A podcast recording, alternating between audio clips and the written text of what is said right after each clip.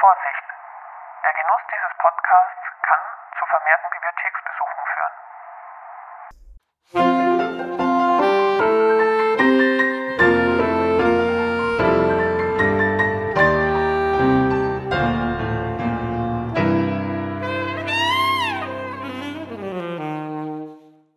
Also ich habe halt schon einen Schockmoment hinter mir. Ich habe gedacht, ich habe äh, eine Milliarde Bücher gelöscht, aber was waren dann wesentlich, wesentlich weniger und innerhalb des Kontingents. Puh. Nochmal Glück gehabt. Danke, dass du mich beruhigt hast und gesagt hast, wenn du so viele Bücher gelöscht hättest, dann würden bei den Englischen gar keine mehr stehen. Ja, gern. Ja. Dafür bin ich immer da. Listenseele Pia hat Genau. mir das, hat mir das den Tag gerettet. Ja, und hallo, damit herzlich willkommen zum Vorwort, dem, wie man hört, Bibliothekspodcast der Stadtbibliothek Innsbruck. Mein Name ist Christina Und ich bin die Pia. und ich bin wahnsinnig froh, dass ich nicht eine Milliarde Bücher gelöscht habe. Wir reden heute über ein ganz besonderes Thema, ein Thema, das uns beiden ein bisschen am Herzen liegt. Ähm, einfach weil wir das Gefühl haben, dass man nicht so oft darüber redet, besonders nicht in Bibliotheken, obwohl ich, ich eigentlich finde, dass es ein Thema ist, das man in Bibliotheken durchaus finden sollte, nämlich Fanfiction. Pia, warum mögen wir eigentlich Fanfiction? Und es ist, das muss ich möchte ich vorausschicken, ein Zweiteiler. Das heißt, diese Woche reden wir äh, über äh, die positiven Seiten von Fanfiction. Und alle Millennials und drunter da draußen wissen, es gibt auch viele negative Seiten von Fanfiction, aber mit denen beschäftigen wir uns dann in der Folge nächste Woche. So. Warum magst du Fanfiction? Warum mag Magst du? ich, mag ich Fanfiction? Äh, wie du gesagt hast, zweischneidiges Schwert. Es gibt positive und es gibt negative Sachen über Fanfiction. Ähm, ich habe mal eben mal die positiven rausgesucht, die ich darin sehe. Ähm, den ersten Punkt, den ich gleich gefunden habe, war kreatives Schreiben. Weil das ist es ja im Grunde. Es ist eine Übung im kreativen Schreiben, ähm, Übung im Schreiben generell. Ähm, und äh, dadurch, dass es das Internet jetzt gibt und jeder das im Grunde veröffentlichen kann, ist es halt so publiziert worden. Ähm, aber das ist einmal der erste positive Punkt, den ich drin sehe. Ja, und ähm, wie du sagst, Schreiben generell in äh, PISA-Studien, die äh, rauskommen und immer mehr bemängeln, dass Kinder nicht mehr schreiben können oder dass mehr auch lesen. Rechtschreibung, Lesen und so, dass es da schwächelt. Gerade kreatives Schreiben ist oder Kreativität an sich ist äh, so äh, ähm, was, was äh, finde ich, dann sichtbar gemacht wird. Und das wird ja oft dann nicht gefördert, gerade in Schulen, weil dann geht es halt einfach drum, okay, kannst du einen Aufsatz schreiben, kannst du E-Mail schreiben, kannst du das literarisch äh, beweisen. ähm, Bewerten, schreib Genau. eine Analyse, schreib eine Zusammenfassung. Und da bei Fanfiction geht es halt wirklich nur darum, okay, du schreibst auf das, du schreibst das, was du auf das du Lust hast, beschäftigst dich mit dem Thema, das dir gefällt ähm, und eben, es ist kreativ, du kannst machen, was du willst. Mhm. Ähm, fördert, äh, also neben diesen ganzen äh, Schreib, äh, Rechtschreib und so- solchen Sachen natürlich halt einfach die, auch Empathie, würde ich sagen, Einfühlungsvermögen und ähm, vielleicht auch ein bisschen ähm, ähm, das Denken, oder? Weil äh, wer, wer schreibt, muss ja strukturiert denken im Endeffekt und man kann nicht einfach so drauf losdonnern. In jeder, jeder Berufs-E-Mail, die man je geschrieben hat, weiß man, ich muss mir überlegen, was ich da einpfeffer und in welchem Kontext und so. Und das ist also durchaus ein wertvoller, ein wertvolles Können. Ich glaube, jeder und jede, die schon einmal eine Fanfiction selber geschrieben hat, ähm, hat dadurch ganz Wertvolles für sich mitgenommen. Nicht immer anderen gegeben, aber das äh, besprechen wir dann in der nächsten Genau. Folge. Genau, hast du noch ein, irgendwas, was Ähm, gut daran ist? Was, was ich auch super gefunden habe, äh, ist die sozial oder was ich generell daran super finde, ist die soziale Komponente. Ähm, weil du schreibst ja nicht eben in dem Fall nicht nur für dich selbst, sondern auch halt für die Öffentlichkeit. Ähm, da entsteht halt auch Community. Ähm, da tauscht man sich aus mit anderen AutorInnen. Äh, mh, manchmal Oder macht man auch LeserInnen? Genau, äh, man kann ja auch Kommentare dazu schreiben bei sehr vielen von diesen Seiten. Ähm, manchmal gibt's Collaborations, das heißt, dass Leute zusammen an einer Geschichte schreiben. Meinst du Collaboration? Genau. Und, äh, und auch so Sachen wie, dass du ähm, äh, ein bisschen siehst, okay, wie, wie muss ich selbst äh, Geschichte ähm, lektorieren und äh, Korrektur lesen? Weil den Teil gibt's ja auch. Da gibt's ja auch dann LeserInnen, die spezifisch darauf fokussiert sind, Texte dieser Fanfiction-Autorinnen ähm, Korrektur zu lesen und zu lektorieren. Mm, guter Punkt, ja. Genau, diese, äh, dieser kollaborative Anteil ist wirklich ein schweres Wort. Ähm, äh, und auch äh, äh, es gibt ja wirklich auch Fanfiction-AutorInnen, die richtig bekannt werden in ihrer Community äh, und in ihrem Fandom, weil man schreibt ja immer für ein Fandom, also für ähm, ein Beispiel wäre Harry Potter, aber das ist endlos Star Trek, eine der ersten. Äh, also ähm, und auch da merkt man, man wird gut mit Qualität. Und auch wir in einem Paralleluniversum in der Bibliothek es sind, sagen ja, wir, also wir brauchen das Qualitätsmerkmal eines guten Lektoren, einer guten Lektorin im Verlagswesen, ähm, um äh, zu bewerten, äh, um zu wissen, okay, äh, das hat, das erfüllt die Mindeststandardanforderungen für ein bequemes Lesen. Und das finde ich auch interessant, dass das, äh, äh dass sich das so entwickelt hat, dass da Leute Leute anderen Leuten Korrektur lesen und das. Aber als Hobby. Ja, genau. Ja. Also auf, auf, auf nicht finanzieller Basis. Hm, wie findest du das? Es gibt ähm, ja auch, also wenn die richtig bekannt werden, ähm, gibt es ja dann auch ähm, oft Überschneidungen mit gewissen Social Media Pages. Also ich kenne es zum Beispiel von Tumblr und äh, einer Fanfiction-Seite, auf die ich gleich zu sprechen kommen will. Ähm, und, dann, und das sind immer Fandoms. Also Fanfiction ist, sagt ja schon der Name. Ähm, und dann fangen die an, ähm, es gibt Ko-Fi oder andere Plattformen, über die du einen, äh, die einen äh, sogenannten Kaffee spendieren kannst. Also du kannst, es gibt so Plattformen ähnlich wie PayPal, wo du dann hingehen kannst, da verlinken die dich dann und sagen, möchtest du mir einen Kaffee spendieren? Und dann kannst du einen Betrag deiner Wahl spenden. Und das können 50 Cent sein oder was. Wie findest du das? Ich meine, im Grunde ist es ja genauso wie auf YouTube dann, oder? Weil auf YouTube gibt's ja auch dann diese Schiene, wo ich kann für ähm, einen gewissen Anteil des Videos ein Geld verlangen oder halt je nachdem, wie viele Minuten äh, so und so oft geschaut worden sind, bekomme ich ein bisschen Geld. Also es geht im Grunde auch auf diese Schiene, weil ich mache ja auch Content für Leute. Ähm, und da, ich kann mir jetzt nicht vorstellen, dass er jetzt so viel zusammenkommt. Ich meine, ich weiß es ehrlich gesagt nicht. Gut, wenn du 100.000 Follower hast, was große, ich habe jetzt nicht geschaut, also ich bin einer gefolgt. Ähm, und wir werden uns hier übrigens, wir sind beide Fanfiction-Leserinnen und wir haben auch äh, andere Kolleginnen im Team, die ähm, äh, in ihrer Lesehistorie sozialisiert sind. Wir werden uns alle nicht outen, haben wir kollektiv beschlossen, was wir lesen und wen wir lesen. ähm, ähm, aber da, also äh, die hat es gemacht. Und ich habe, also die, also die hat eine Qualität von, von Schreibe gehabt, ähm, die war un unfassbar konstant, mit einem Output, der war unfassbar hoch. Es war ein, ein herrliches Vergnügen und ist nach wie vor, wenn du das wieder liest, das zu lesen, weil es wirklich ähm, eine hohe, hohe Qualität hat für das, was es ist, nämlich Fanfiction.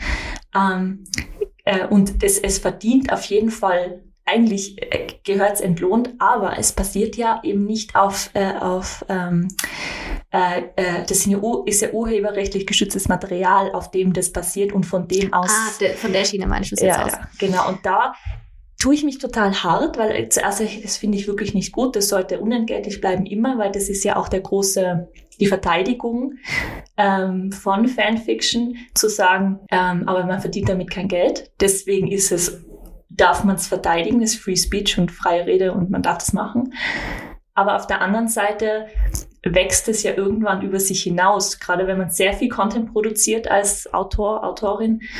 Ähm, ja, also ich habe da nicht so hundertprozentige Meinung. Das Problem ist, es gibt halt auch nicht wirklich irgendwelche konkreten Zahlen, wo ihr dann sagen könnt, okay, es ist so viel, das ist, weil ich meine, das gibt's ja auch äh, zum Beispiel auf Etsy, wo dann die Leute selber ähm, Props von Harry Potter nachkreieren und basteln und die verkaufen die dann. Mhm. Wo ja auch die Frage ist, eigentlich könnte das ja Warner Brothers in dem Fall. Mhm. Ähm, mhm. Und die machen auch Geld damit. Haben die da nicht Schwierigkeiten ja, kriegt? Ich kann mir schon vorstellen, dass die auch, aber allen kann ich natürlich nicht mhm. auf die Finger schauen. Weil Disney ist ja so bekannt dafür, dass die da ja, genau. so extrem draufschauen. Das merkt, also ich kriege das immer mit bei den YouTube-Videos, die geflaggt werden, obwohl man es eigentlich, das nennt man dann Fair Use, dass man Ausschnitte benutzt, um das zu kommentieren, um das zu, also ob, egal ob es Video-Essays oder was auch immer Satire-Essay dass man sich da überhaupt nicht traut, irgendwelche Ausschnitte reinzumachen, weil das dann zumindest entmonetarisiert wird. Ja, also es ist, das ist auch ein Thema, das, dieses äh, sogenannte Creative Commons und das Urheberrecht allgemein. Ähm, da machen wir auch nochmal eine Folge drüber, würde ich sagen. Ja, finde ich voll interessant. Ähm, daran habe ich jetzt gar nicht gedacht im ersten Moment, muss ich sagen. Aber ja, es stimmt. Es mhm. ist eigentlich, es ist vor allem, wenn man dann da Geld verlangt, ganz okay. Ja, aber wenn man, wenn das über sich hinauswächst, und ab welchem Punkt ist es nicht mehr, ist, ist es zu viel? aber ab welchem Punkt gehört es nicht mehr äh, gehört es nicht mehr der Person alleine, die das geschaffen hat? Total spannende Fragen. Machen wir, mal, oder? Kann man dann drüber reden. Mega. Hm. Hast du noch was? was ähm, ich habe auch noch, dass es ein Sprungbrett ähm, in die tatsächliche Literaturbranche mhm. sein kann. Mhm. Ähm, also das Paradebeispiel ist dann natürlich äh, Fifty Shades of Grey. Mhm. Das ist der Erfolgshit. Der, ja. Das war ja vorher eine Fanfiction von äh, Twilight, genau, von dieser Biss-Reihe. Ähm, aber es gibt auch viele andere. Ähm, ich habe dann rausgefunden, dass, das habe ich nie gewusst, weil ich habe ich damals als Teenager gelesen, das war die City of Bones mhm. von der Cassandra Clare. Das ist ja eine ganze Reihe, die haben wir auch alle in der Bibliothek. Mhm. ähm, und die waren anscheinend der Harry Potter Fanfiction. Das habe ich ja, auch. okay. Doch. Ja, die gehen alle wie warme Semmeln. Eben. Und, und das ist der Grund auch, warum ich finde, dass Fanfiction ähm, dass wir das ins Gespräch holen sollten, weil es ist schon in der Bibliothek angekommen. Ja, genau. Ohne dass Man das jetzt wahnsinnig kommentiert wird, aber es ist schon der Fall. Genau. Es ist, es ist ein bisschen unsichtbar noch, weil wir, weil man ja nicht, also bei Fifty Shades war es einfach so ein Medienspektakel, aber es ist oft unsichtbar. Dass es bei uns im Regal steht, das ist uns oft gar nicht so bewusst. Äh, und was mir auch total auffällt, ist, dass jüngere LeserInnen ähm, auch äh, anders lesen und ihr also anders auf ihren Content kommen, also Stichwort BookTok natürlich und äh, aber auch äh, äh, äh, Booktuber auf YouTube ähm, und aber auch anders übers Lesen denken. Und das ist das, was mich an Fanfiction auch so fasziniert, weil ich wirklich glaube, dass das für unsere Generation und drunter äh, Lesegewohnheiten ändert, indem man ja, äh, man hat ja Zugriff auf all dieses Material von klein an. Ich weiß nicht, wann hast du angefangen zu lesen? Schwierige Frage. ich weiß es auch nicht. Ich war bestimmt ab neun oder so, wo ich das erste Mal drüber gestolpert bin, wo man unseren erst oder zehn, wo wir das erste Mal den PC gehabt haben. Äh, das, das war noch ein sehr alter PC. Und äh, dann, ich glaube, mit zwölf, dreizehn hat es bei mir so so angefangen, dass ich da in, in also diese Welten kennengelernt habe. Was da gibt's Seiten, wo Leute gratis Geschichten hochstellen. Ach so, das das kann jeder und so weiter. Ähm, heute sind diese Seiten richtig etabliert, äh, vielleicht nicht im Mainstream, aber auf jeden Fall im Internet-Mainstream. Also im, wenn du im Internet am Weg bist und äh, dann weiß jeder, was fanfiction.net oder AO3, was das für Seiten sind. Genau.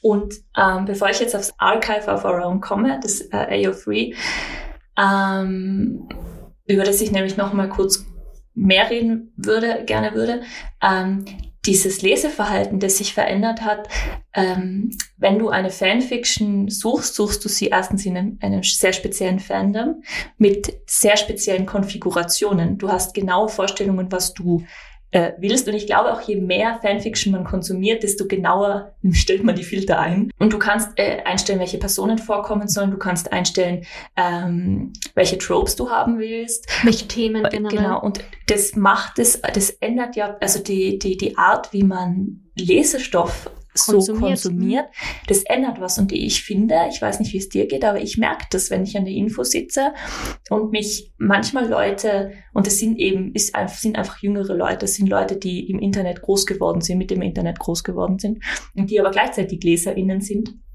Die kommen dann und sagen, habt ihr es auch sowas zu hm, Enemies to Lovers oder sowas? Und Inhalte, Themen, Tropes hat es immer schon gegeben. Aber dass, dass, die, dass, dass man die als Konsument benennt, das ist so interessant. Ja. Dass sie so, weil sie sind ja sehr, sehr spezifisch. Nicht so habt ihr einen Liebesroman und wo stehen da die Nein, Liebesromane? Ich will genau diesen Trope haben, genau, den ich, will, einfach aus meiner Fanfiction kenne. Ich will diesen Liebesroman mit diesem Trope, aber auf gar keinen Fall will ich dieses, dieses oder dieses. Das ist auch interessant, Thema Trigger Warning. Also man könnte ja ewig ausholen. Das muss man auch nochmal besprechen, finde ja. ich. Na, aber das ähm. stimmt, es, ist, es ändert das Leseverhalten. Ähm, was ich also noch sagen wollte, weil im Grunde Fanfiction hat es ja immer schon gegeben. Mhm. Es Star war Trek, aber halt 70er Jahre ja, Fansigns. Ähm, aber auch davor, äh, aber halt publiziert ähm, da, wo solche Sachen, die mir so eingefallen sind, wo ich automatisch dran gedacht habe, okay, woher kommt denn das, waren so Sachen wie Stolz und Vorurteile und Zombies. Weil im Grunde ist es ja genau sowas. Ich stelle mir vor, okay, ich, ich möchte irgendeine Geschichte über Stolz und Vorurteil schreiben, ähm, aber was wäre, wenn es zu, zu der Zeit Zombies geben hätte? Ähm, aber das ist halt dann publiziert worden, oder? Ähm, also dieses, okay, ich nehme einen Stoff her ähm, und mach, was sie will draus. Ähm, das hat es auch schon vorher gegeben. Oder so Sachen wie, wie äh, White Sargasso Sea, wo ich... Genau, das wollte ich, ich habe gerade über den Titel ah, nachgedacht. Ja, genau. Also die Weite Sargasso See auf Deutsch mhm. äh, von Jean Rees, mhm. ähm, die Jane Eyre hernimmt. Buchtipp. Genau, und dann... Äh, diese Kanonliteratur mhm. so abändert, wie sie es gern hätte. Also einer anderen Perspektive. Das ist so eine postkoloniale äh, Kritik an an dieser Kanonliteratur. Im Originaltext ist es so, dass sie äh, die, also die Bertha Mason, diese Frau im, im Dachboden, danke, mhm. ähm, ähm, dass die einfach verrückt ist im Originaltext. Äh, sie kommt aus Jamaika, ähm, wird aber nur als eine sehr marginale Figur dargestellt. Genau. Ähm, man sieht ihre, also man ihre Gefühle, Gefühle werden nie beschrieben, es ist nie aus ihrer Perspektive. Sie ist nur, sie ist ein, ist ein ähm, Plot-Device genau. in, in Eyre im Original. Genau, und äh, Jean Reese geht dann her, äh, nimmt diese Figur und macht sie zur Hauptfigur. Mhm. Ähm, und das ist auch im Grunde, ist es ja Fanfiction, oder? Ich bin jemand, ich habe diesen Text gelesen und ich möchte es aber ganz anders haben. Mhm. Also mach Absolut. das so, ja, genau. wie es mir gefällt. Natürlich, ähm, ähm, und da möchte man schon eine Unterscheidung treffen, während man es verteidigen, weil das ist unser Punkt natürlich, dass man sagen, aber Fanfiction hat es immer schon gegeben, das hat halt anders geheißen. Genau. Und es, aber es, es legitimisiert sich durch, ähm, ähm, zum Beispiel, wenn man etwas damit sagen will, weil Jean Reese hat sich ja, hat, hatte ja eine Intention in dem Text, nämlich um, um eben diesen äh, Kolonial Kolonialismus zu kritisieren, äh, solche Sachen, auch, auch die Kanonliteratur zu kritisieren und andere Bilder darzustellen. Ähm, legitimisiert wird es dann durch den, äh, durch, durch den Verlag, durch den äh, Buch. Und Betrieb. die Möglichkeit hat halt auch nicht jeder. Aber äh, man muss halt sagen, durch das Internet, das hat diesen Prozess halt ähm, demokratisiert. Also jeder kann das, fast jeder, ähm, hat da Internet und kann das jetzt online stellen, ohne dass da jetzt vorher noch ein Verlag dazwischen funkt und sagt, ah, vielleicht ändert das und das mhm. noch. Was dann halt, und das Vor- vielleicht und nächste, Nachteile bringt. Genau, ja, eben, das dann nächste Woche, aber natürlich auch äh, an genauso wie immer, wenn wir über die Demokratisierung äh, von Möglichkeiten reden, die das Internet bringt, wie wir alle wissen, äh, bringt das auch einen riesigen, riesigen, riesigen Haufen Nachteile mit sich. Und, äh, und ist halt dann auch schwer, guten Content zu finden. Das heißt, oft kann man, also wenn man äh, in ein neues Fandom gelangt, weil man, das passiert ja dann, wenn man eine Serie schaut, auf Buch liest oder so, ähm, dann habe ich immer das Gefühl, ich war früher äh, frü ganz früher war das Tumblr, wo ich dann Leuten gefolgt bin, die für das Fandom gute Fanfiction ähm, äh, äh, empfohlen haben. Und darüber bist du echt auf die Perlen gestoßen. Dann gehst du, dann kennst du da die Autoren, dann haben die Empfehlungen auf ihren Seiten und so. Und dann findest du das wirklich gute Zeug. Aber ohne diese Metatexte, ohne diese Seiten drumherum, ähm, die irgendwie parallel zum Literaturbetrieb fungieren, wo du dann, äh, wo du ja auch äh, Gemeinschaften hast, die dann aber halt aus professionellen Kritikern und Kritikerinnen bestehen, aus Feuilletons und so. Du suchst, du baust dir dieses Konstrukt ein bisschen selber nach im Internet damit du weißt, welches was gut ist, weil es gibt natürlich auch sehr viel Schlechtes. Und auch, und manchmal ist es nicht nur schlecht, sondern manchmal ist es auch wirklich problematisch, problematisch ja. und geschmacklos. Aber das also, nächste Woche. Aber du wolltest noch über ja. AO3 reden. Genau, aber bevor ich das mache, ich habe noch ein viel älteres Beispiel als White Sargasso nämlich einmal Dantes Inferno, mhm. das, äh, das so als die, der Ursprung der Fanfiction gehandelt wird, ist natürlich äh, ein bisschen übertrieben gesagt, aber äh, Dante ist, äh, wenn man so will, ein Self-Insert, äh, auch ein bekanntes Trope bei Fanfiction, ähm, weil der hat sich da selber eingeschrieben ins Inferno, weil er äh, und hat da in im, im Text seinen, sein großes Idol, sein Vorbild Virgil getroffen. Äh, also diesen römischen Dichter. Äh, Just saying, okay. So wie heutzutage, wenn man Harry Styles in irgendeinem Fanfiction verarbeitet. Ja, bis nächste Woche.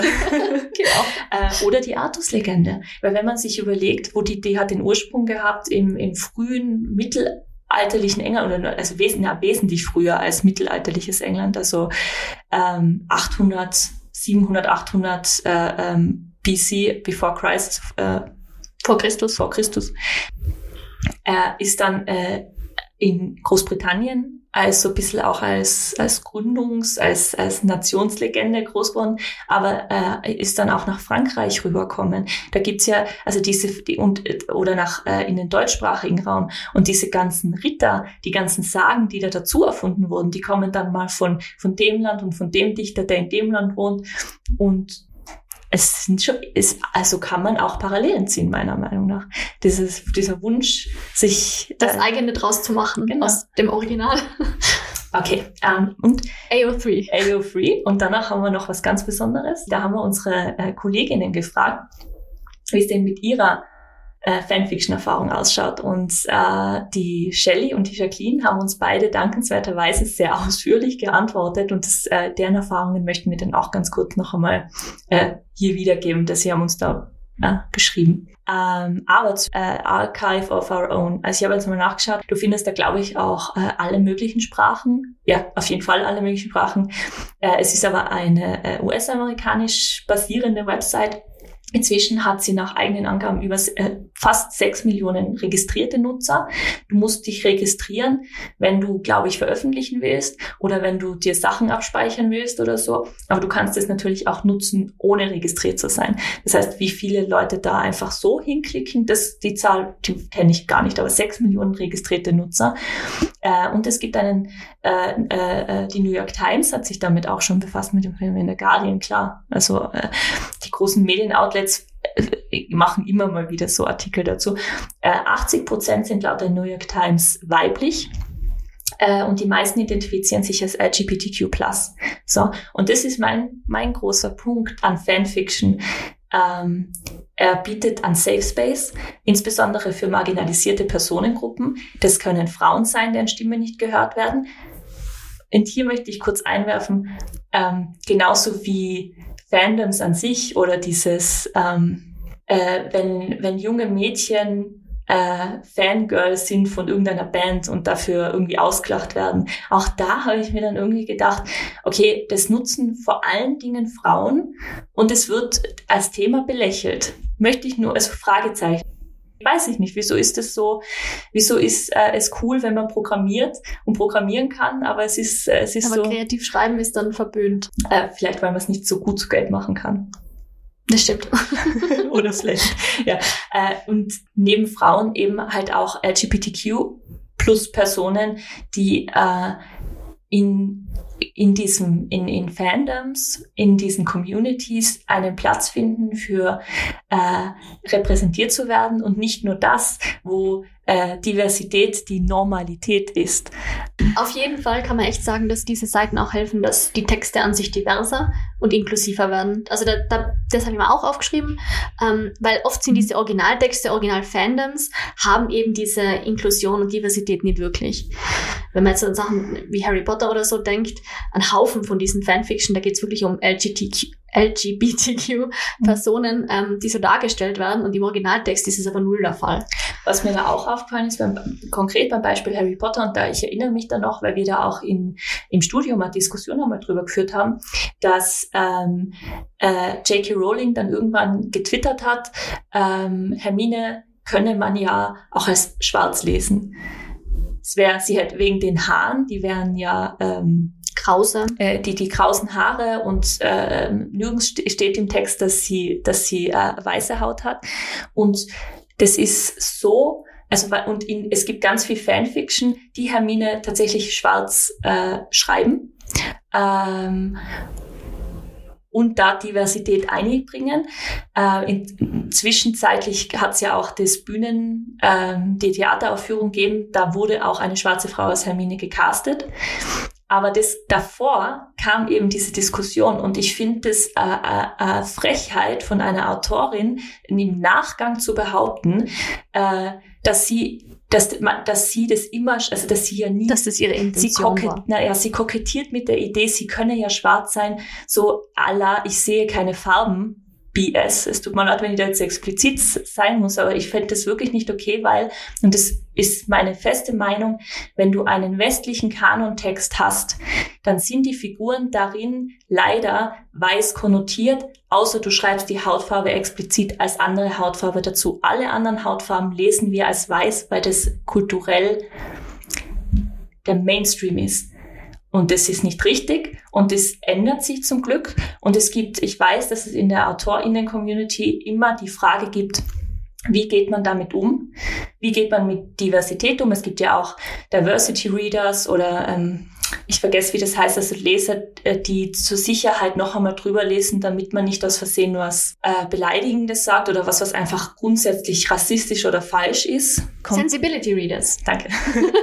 das kommt besonders aus dem amerikanischen Markt äh, und auch da kann man drüber reden. Hm. Aber ähm, an sich finde ich die Entwicklung eine positive. Und da geht es dann darum, zu, sich zu fragen, ähm, ist es wirklich so, wenn ich einen Text lese und die, äh, die Figuren, deren Hautfarbe nicht beschrieben ist, wie, äh, was sind die Figuren, die ich in meinem Kopf sehe? Welche sind denn am meisten repräsentiert nach wie vor in all unseren Medien und in unserer Kultur? Und das habe ich so eine Frechheit gefunden. Das war eigentlich, jetzt wo ich drüber nachdenke, das erste Mal, wo, ich, wo mir die Frau wirklich sauer aufgestoßen ist. ja, naja, das, das dazu. Aber ähm, das ist, was Fanfiction dann korrigieren kann. Und da finde ich dann, eignet sich so eine J.K. Rowling dann die Fankultur auch ein bisschen an, oder? Dann ist sie wie so ein bisschen politisch, äh, so Politiker, äh, wo sie merkt, hey, das, äh, das kommt gut an. Sie Dumbledore ja war immer schon schwul. Ja, genau. Aber im Text sieht man das halt nicht. Ähm, sie ist ja auch eine, weil es gibt ja auch Autorinnen, die das gar nicht mögen. Und äh, J.K. Rowling war so das Gegenteil, die das richtig angefeuert hat. Ähm. Zu ihrem großen, großen Gewinn. Sicher, natürlich. Ähm, ist auch der Grund, warum Harry Potter als Fandom, glaube ich, auch so groß geworden ist. Und übrigens, äh, Archive of Our Own, das wollte ich äh, auch unbedingt noch gesagt haben, ist in China, äh, China seit 2019 äh, blockiert. Ah, echt? Mhm. Haben Sie einen Grund gegeben, oder? Ich weiß nicht, ob Sie einen Grund haben, aber das liegt wahrscheinlich an der, de, an der den, Darstellung ja. der Inhalte, ja. Und das ist halt, äh, das ist so für mich so das Gegen, also so, so dieser Ausdruck, äh, äh, dieser kreative Ausdruck, der Gegenteil Freie von Meinung. ja hm. und auch äh, das Erstellen von Welten, wie sie, wie sie es wie ich sie mir vorstelle, mhm. in einem positiven Sinne, aber möchte, möchte gesagt werden. ähm. Äh, du wolltest noch ähm, die Leserstimmen, nicht Leserstimmen, aber die Kolleginnenstimmen vorlesen. Was haben die zu Fanfiction zu sagen?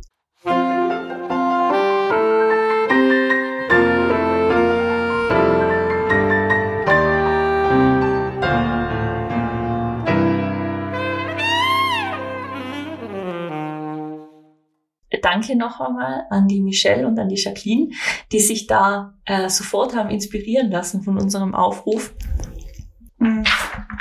Mit der Jacqueline an, ähm, die zum Beispiel sagt, dass sie sich für sich, warum sie Fanfiction mag, als äh, eine erweiterte Möglichkeit sieht, in die Welt, äh, in ihrem Fall Bücher einzutauchen, weil sie, weil es ihr Wissen erweitert und ihr die Vorstellungsmöglichkeiten von dieser fiktionalen Welt. Und ganz interessant, da ich Bücher aber hauptsächlich für ihre eskapistische Funktion lese, ist es eben bei den Fanfics gleich. Wobei ich debattieren würde, dass selbst äh, egal was für ein Buch du liest, du flüchtest ja nicht vor der Realität, sondern du bearbeitest sie. Da haben wir schon mal drüber geredet. Da haben wir schon mal drüber geredet, ja. Findest du das auch oder würdest du sagen, Bücher sind, können auch reiner Eskapismus sein? Im, Im Grunde ist es immer eine Reflexion von der Realität, oder? Mhm. also ich glaube, du kannst es gar nicht verhindern. Sicher, man kann ein bisschen davor flüchten, aber im Grunde verarbeitet man damit immer Realitäten. Mhm. Aber ah, wieder so ein interessantes Thema, ja. ja. Nächste Folge, ne? äh, heute schießen wir die Folgenideen nur so raus, ja. links und rechts.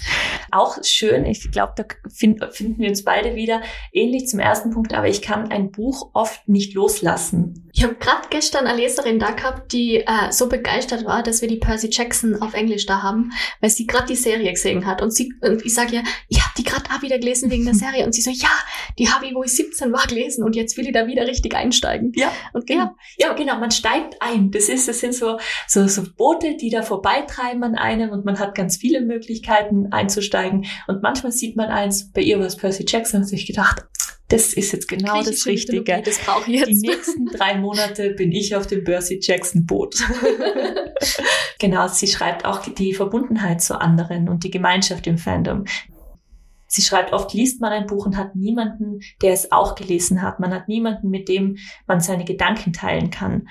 Und auch wenn Fanfics dann für mich als Leserin eine passive Teilnahme am Fandom sind, fühle ich mich gleich aufgehoben und verbunden weil es noch jemanden gibt, der das Buch gelesen hat und der sich mehr Gedanken darüber gemacht hat. Und diese Aufgehobenheit, finde ich, hat uns auch das Internet sehr geschenkt, weil als Bibliothekarinnen sind wir auch ein bisschen kleine Nerds. Und äh, da gibt's auch Phasen im Leben, wo man dann sich nicht sicher ist, ob man der einzige Mensch auf der Welt ist, den es eigentlich interessiert. Und das Internet gibt dir Community. Ja, so. Äh, und jetzt, und die Shelley zum Beispiel, die hat ganz andere Erfahrungen gemacht. Die ist nämlich, äh, die war nie auf Wattpad unterwegs, übrigens ich auch nicht. Ich auch nicht. Sie war auf, das hat mich interessiert, Insta-Fanpages von unterschiedlichen Serien und Filmen am Weg und ist daran versunken. Hast du das schon mal gehört? Ich bin generell nicht auf Instagram, deswegen ja. kann ich das sehr schlecht. Man muss auch sagen, dass die sowohl die Jacqueline als auch die Michelle noch ein paar Jahre jünger sind und das merkt man halt sofort, wie anders unser Erleben vom Internet ist. Wenige Jahre, zehn vielleicht, aber das macht einen enormen Unterschied. Riesigen Unterschied, ja. Da, da, da, darunter auch Accounts, die sich schriftstellerisch ausgelebt haben. Die haben Fanfictions geschrieben und zu jeder eigenen Fanfiction ein Titelbild gepostet mit der Kapitelnummer. Da hat es teilweise hunderte Bereiche, äh, also äh, hunderte davon gegeben scheinbar. Mm. Und total interessant, Leserinnen wurden dazu aufgefordert, zu liken, zu kommentieren und zu folgen, da sie ansonsten nicht mehr weitergeschrieben hätten. Und das, ah, das ist ein, das ist geschickt. Zum Beispiel auf Archive ähm, ist dieser freie hobbyistische Wert, das, war, das habe ich schon mal erzählt in einer anderen Folge, dass da tatsächliche AnwältInnen dahinter stehen und mhm. das, dieses Creative Commons verteidigen und eben auch vor AutorInnen verteidigen, zu sagen, nein, wir dürfen das, weil wir damit kein Geld machen. Das ist freier Ausdruck. Ähm, und das dadurch erhalten, weil es war nicht immer klar und es ist nach wie vor nicht hundertprozentig klar, ob Plattformen wie Archive bestehen, bestehen bleiben. Dürfen. Ja. Genau, und die Shelley schreibt, was sie so daran fasziniert hat ähm, und warum sie sich stundenlang mit äh, diesen erfundenen Geschichten auseinandergesetzt hat.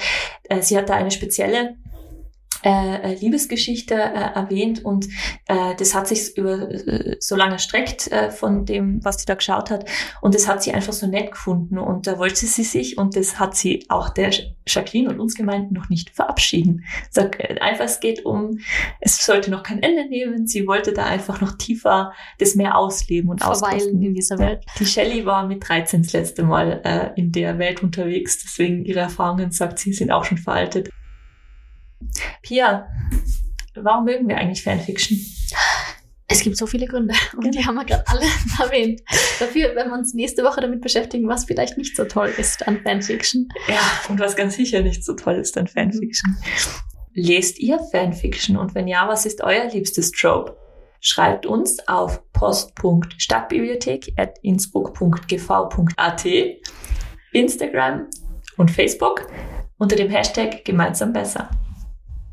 Bis zum nächsten Mal. Tschüss.